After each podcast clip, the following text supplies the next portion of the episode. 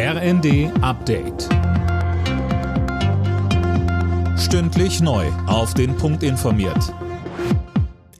Ich bin Dirk Jostes. Guten Tag.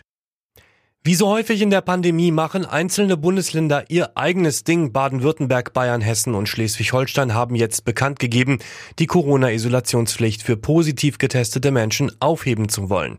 Bundesgesundheitsminister Karl Lauterbach ist sauer. Dieser Alleingang, wenn es so käme, wäre natürlich ärgerlich, weil es ist ein Flickenteppich, der dann kommt. Es gefährdet die Arbeitnehmer. Es wird zu einem stärkeren Anstieg der Fallzahlen kommen. Wir sind jetzt schon in der Situation, dass die Menschen, die in den Pflegeeinrichtungen arbeiten und auch auf der Intensivstation am Limit sind. Da brauchen wir so etwas nicht. Das kommt jetzt zur Unzeit und findet nicht die Billigung der Bundesregierung.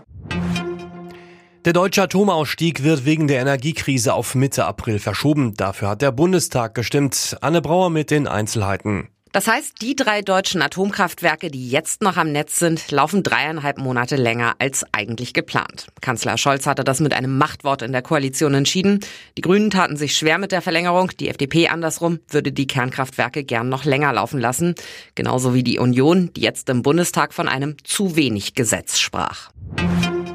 Mit 10,4 Prozent ist die Inflationsrate im Oktober auf einen weiteren Rekordstand geklettert. Wenig überraschend sind vor allem die Energiepreise trotz der Entlastungsmaßnahmen massiv gestiegen, um 43 Prozent im Vergleich zum Oktober letztes Jahr. Ob Köln, Mainz oder Düsseldorf, zigtausende Jecken und Narren haben um 11.11 Uhr .11 die Karnevalshochburgen in Deutschland gestürmt. Nach zwei Jahren Corona-Einschränkungen hoffen die Vereine und Feierwütigen wieder auf eine normale Session. Dortmund und Gladbach eröffnen am Abend den letzten Bundesligaspieltag vor der Fußball-WM. Beide Clubs mussten unter der Woche Niederlagen einstecken und wollen im Kampf um die Europacup-Plätze wieder punkten. Los geht's 20.30 Uhr. Alle Nachrichten auf rnd.de